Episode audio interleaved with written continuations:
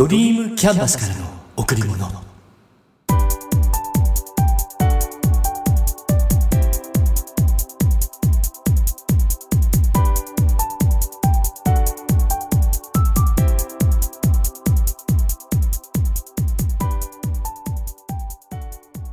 皆さんこんにちは。ドリームキャンバスの竹内義之です。今月のテーマ娘からの手入りますこの20年間嬉しいことも面白いことも辛いことも大変だったこともありましたくーちゃんと出会えたこと幼稚園の遠足でジブリに行けなかったことポロや組曲の服を着させてもらったこと。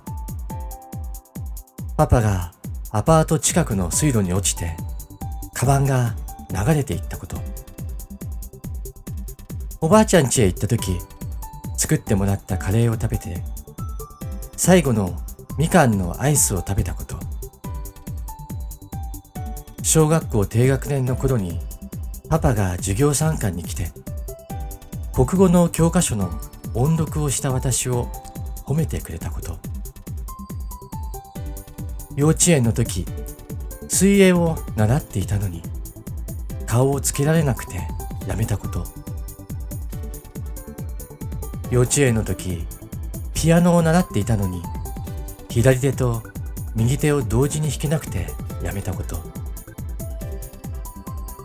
小学生の時、富岡製糸場の写生大会で一番の市長賞を取ったこと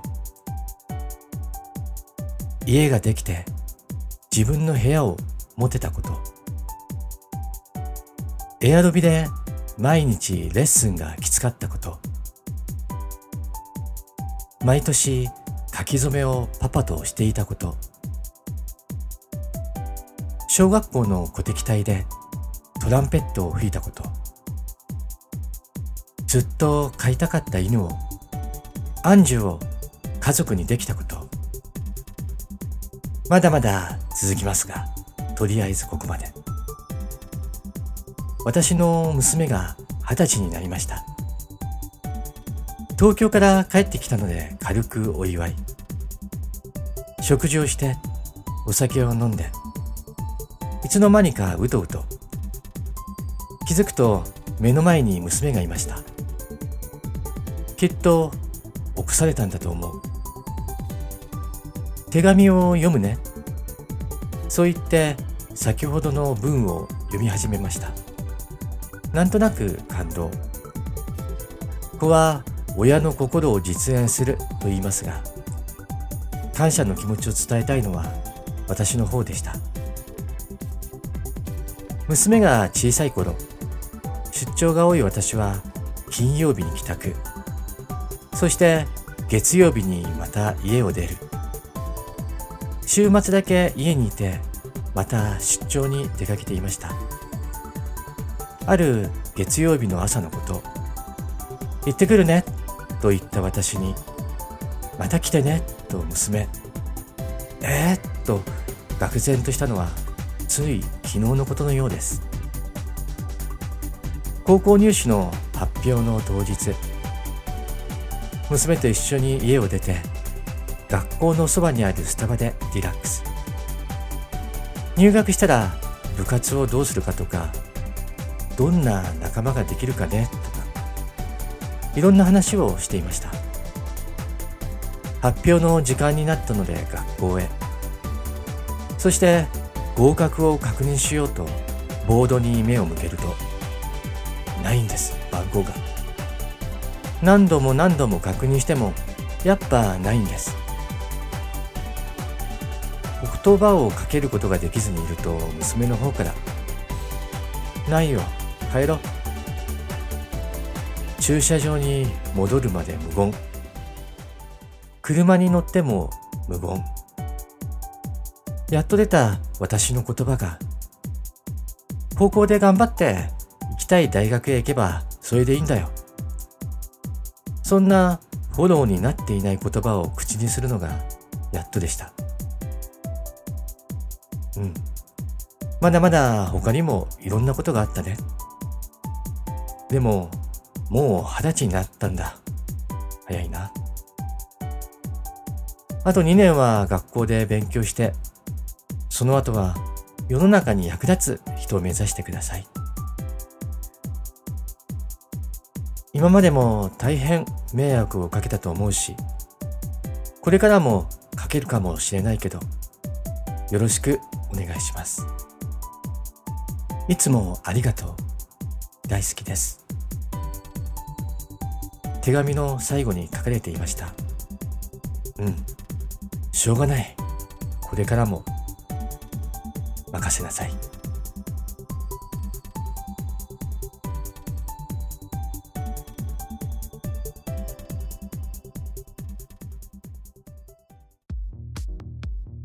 人生って誰のためのものですか？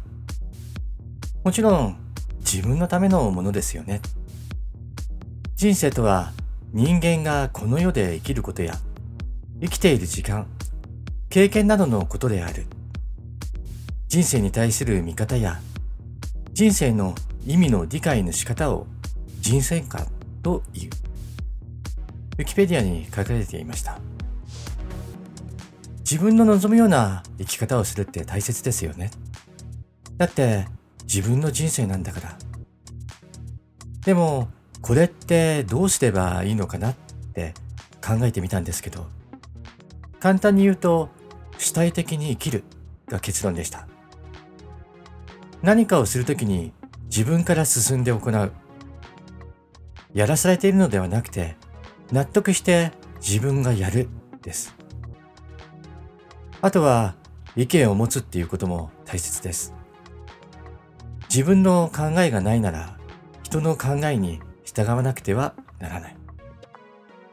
たまに人の提案に対して反対する人がいます。代案もなしに。これは論外。でも主体的に生きるを基本にしていたらどんな時でも自分の考えを口に出す貫性を持ってね。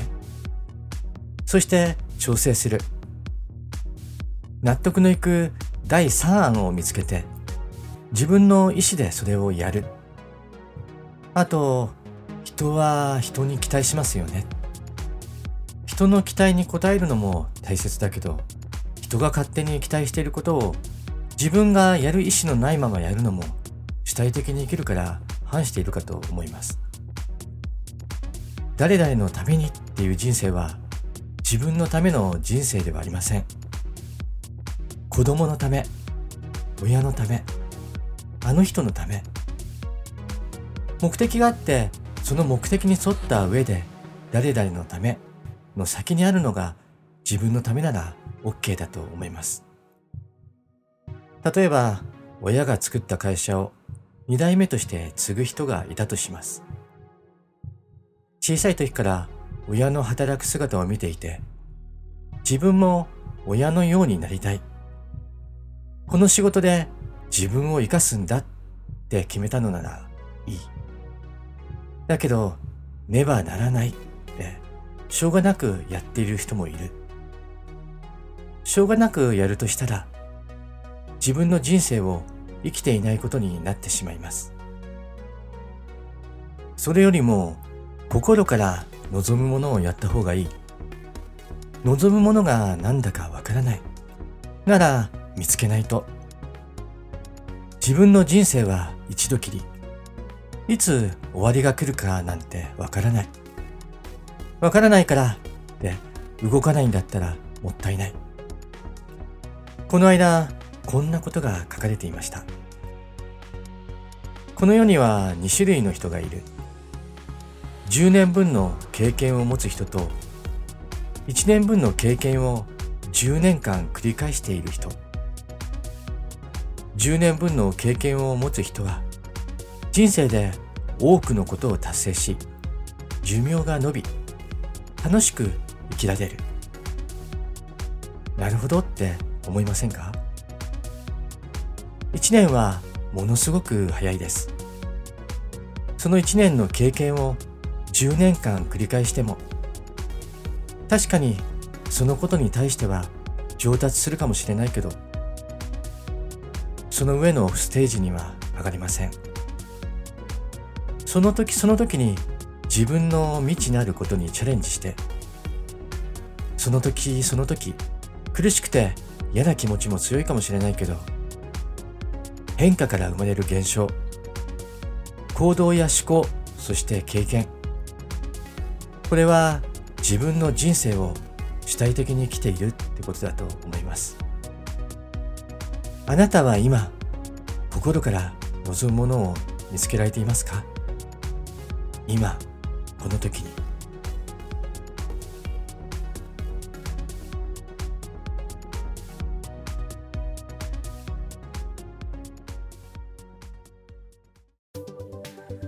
きつくなったら面白くなってきた。と言ってみる。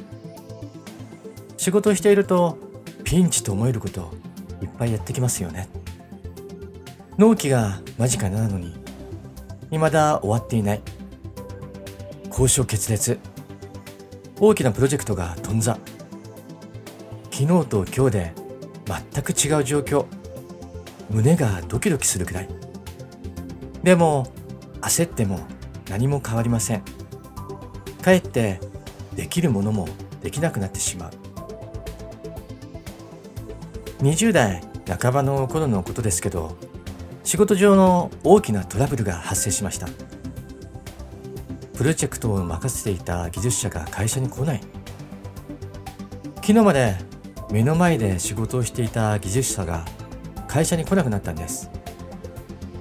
翌日もその次の日もまた次の日も結果そのまま会社を退職してしまいました。1ヶ月後ぐらいだったかな。仕事をやる自信がなくなって怖くなって逃げたくなって。皆さんもそんな経験あるんじゃないでしょうか。でその時私がどうしたかというとその仕事を引き取りました。彼の作りかけたものを確認してみるとそれまでの進捗報告とは全く違う。程遠い状況はっきり言って焦りましたえ？納期までに間に合うのか？くらい。私のマネージャーは人海戦術に動きました。でも私は不安と恐怖。いくら人を増やしてもまだ人海戦術でできるような状態にもなっていない本当に不安でしたまあ今でもそうなんですけど、若い頃の私はプレッシャーが結構好きでした。大きすぎるプレッシャーはもちろん嫌だけど、適度なプレッシャーはモチベーションが上がってやりがいが出る。面白くなってきた。いつも心の中でそう思っていたかもしれません。でも、この時は不安だらけでした。食事も喉を通らず考えると冷や汗が出て「竹内くん大丈夫かい?」って聞かれると「大丈夫です」って答えていて家に帰ると胸がドキドキしてでも結果問題なく仕事は完了しましたどうやって乗り越えたかというとできる。自分に対しての自信と思い込み。冷静に考えてみたんです。この状況は本当にやばいのかって。いつもの俺だったらどうなのって。その答えは問題ないだったんです。急な状況の変化で自分を見失っていたんですよね。焦っていた。焦りが不安や恐怖を作り上げ精神的に苦しい状況を作ってしまった。うん。怖いですよね焦りって。大丈夫問題ないって思えば大丈夫。難しい状況ならどうすればよいのかを考える。それだけでいいんです。今でもピンチと思えること。いっぱいありますでそんな時は第1弾で面白くなってきた。第2弾で大丈夫、問題ない。自分に言い聞かせれば状況はプラス方向へと変わります。結果、終わったよ。そんな感じです。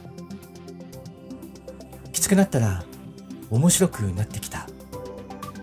皆さんも言ってみませんか？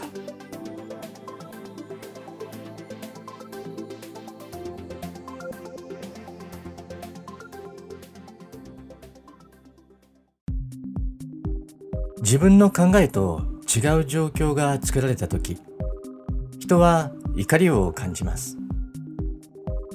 例えば自分の考えを否定された時自分への批判を受けた時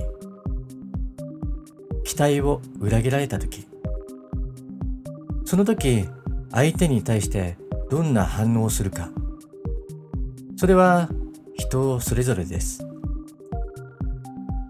対象となる相手が誰なのかにもよりますし、場所によっても違うかもしれない。誰か他の人がいる時と自分だけが相手と接している時、これでもきっと違うでしょう。反応としてはその場で反応するタイプ。心の内側に溜めてしまうタイプがあります。その場で反応するタイプは本人はスッキリするかもしれないけど人間関係はどう変わるかわからない反応することでさらに相手が反応それを繰り返した末言い合いの後は口を聞かなくなってしまう。そんなこともあるかと思います。あと反応するタイプの特徴は後で後悔をする。うん。そんな人も多いです。あんなことを言わなければよかった。今考えれば大したことじゃなかった。言い過ぎた。なら言わなければいいのに。でもそれができない。では心の内側に溜めてしまうタイプは、うん、このタイプの人は言われたことをぐっと飲み込み我慢してしまう。我慢した結果怒りを外側に出すことができず内側に蓄積。いわゆるストレスが溜まった状態になってしまいます。心と体はつながっているから体の調子が悪くなるそして心の調子もさらに悪化するその場で反論しないタイプにはもう一つ他の場で反応する人もいます愚痴や言い訳、陰口。なんとなく嫌な感じだけど、でもこのタイプの人は怒りを外側に吐き出している分、ストレスはたまらない。人は基本話したい欲求があります。誰でもいいから聞いてほしい。本当はそう思っているのに話せない。話す相手がいないだから自分の内側に溜めてしまうそんな人が多いのも事実ですあなたはどのタイプですか？反応してしまう反論せず内側に溜め込んでしまう。反論せず他の人へ吐き出す。いずれにしても感情を内側に溜めず外側に出すって大切です。時には勇気を出して言いたいことを言葉にしてみましょう。うん。時にはではなくて普段からかな。それと相手と良い関係を続けるためにも相手の話をしっかりと聞く突然切れるように反論するのではなく普段から自分の気持ちをしっかりと話す。一時的な感情で声を荒げない。相手をリスペクトする。そんな心がけも必要かと思います。うん。いずれにしても、怒りをマイナス感情に変えず怒りをその場でゼロにする。そんなセルフコントロールを意識しましょう。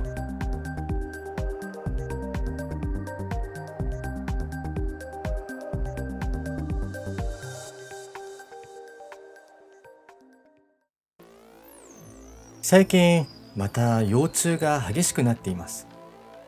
朝起きると腰が痛くて曲がった状態。まずいな。うん。運動不足ですねきっと。先日お知り合いになったヨガのインストラクターからヨガをすることで座骨神経痛が治ったっていう話をお聞きしました。メディカルヨガの本もいっぱい出ていますね。Amazon でポチッとしてみました。だけどヨガも一人でやるより誰かと一緒にやる方が楽しい。何よりも三日坊主でなくきっと続けることができます。誰か一緒にやってくれる人いないかな？誰か教えてくれる人いませんか？あなたにとってかけがえのないもの。それはあなた自身です。あなたへ贈られた最高のプレゼントを大切にしましょう。今しか体験できないこと。今だから体験できることを。自ら進んでやりましょう。楽しんで。皆さん今日も笑顔でいましたか？笑顔でいれば幸せを感じることができます。笑顔でいれば毎日が楽しくなります。笑顔でいれば幸せが人に伝わります。笑顔でいれば人と人とがつながっていきます。ドリームキャンバスからの贈り物。今日はこの辺で。